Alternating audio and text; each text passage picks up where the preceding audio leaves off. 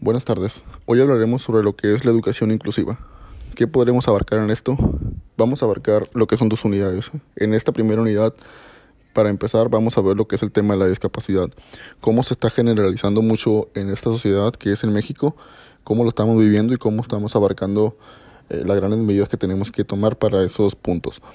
Debemos de saber que la discapacidad no solo es un problema nacional, sino un problema mundial, donde debemos afrontar varias expectativas, donde las necesidades educativas tienen que ser esenciales, pero nada más que eso son las especiales, donde tenemos que nosotros tener el valor y también la destreza para poder llevarlo a cabo si nosotros somos docentes en un ámbito social.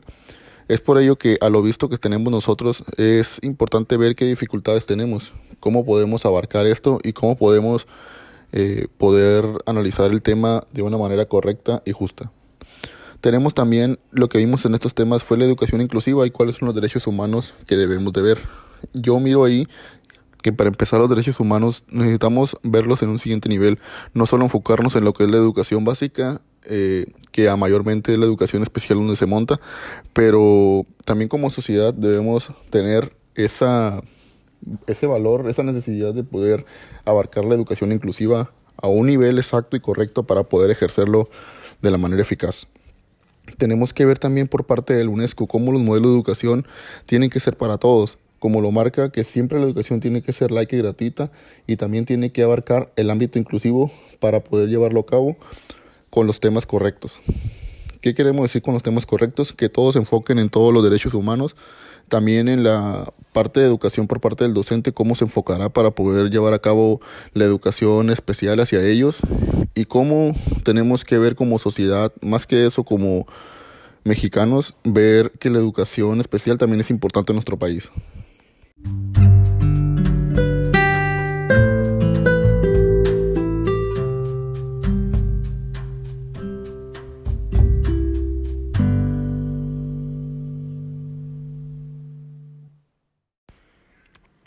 En el tema 2 podemos ver la legislación y las estructuras administrativas relacionadas.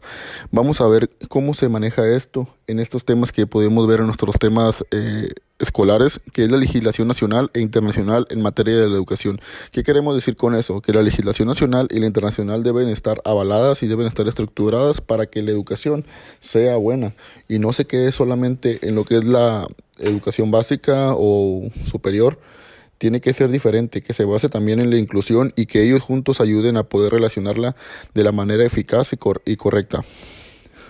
debemos ver también cómo se está manejando en otras partes internacionales, como podemos ver en otros países. Debemos también poder estructurarla en nuestro país, en México, para poder llevarla a cabo. Como lo menciona el tema 2.2, las transformaciones tienen que ser enfocadas a la inclusión. Queremos también transformar la educación eh, educación básica, superior y media aquí en México, pero también tenemos que tratar de transformar la educación especial, tratar de ver de qué forma ellos pueden estar al nivel, no un 100%, pero de perdida un 80% en lo que ellos aprenden también de la educación normal a educación especial. Debemos estar enfocados en esos temas para que nuestro país también se fomente como una serie de aprendizaje y que ayude a enfocarse a otros países al igual. La movilización de los recursos debe ser importante. ¿Por qué? Porque ahí los padres de familia tienen que ver y tienen que analizar de qué forma pueden ellos evaluar estos temas. Cómo ellos también pueden ser parte de la inclusión y también pueden ellos ver cómo ayudar a los padres de familia, ayudar a los docentes, personal administrativo y nada más que nada a los, a los alumnos de educación especial. Otra cosa importante es la gestión de los servicios locales. Cómo los servicios locales van a ayudarnos a poder implementar nuevas mejoras.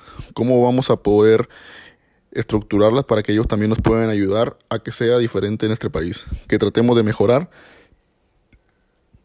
y que tratemos de tener un mejor enfoque. Bueno, esto fue por mi parte un poco de mi podcast para poder entender un poco la educación inclusiva, cómo podemos analizarla y cómo podemos ver de qué forma podemos mejorarla.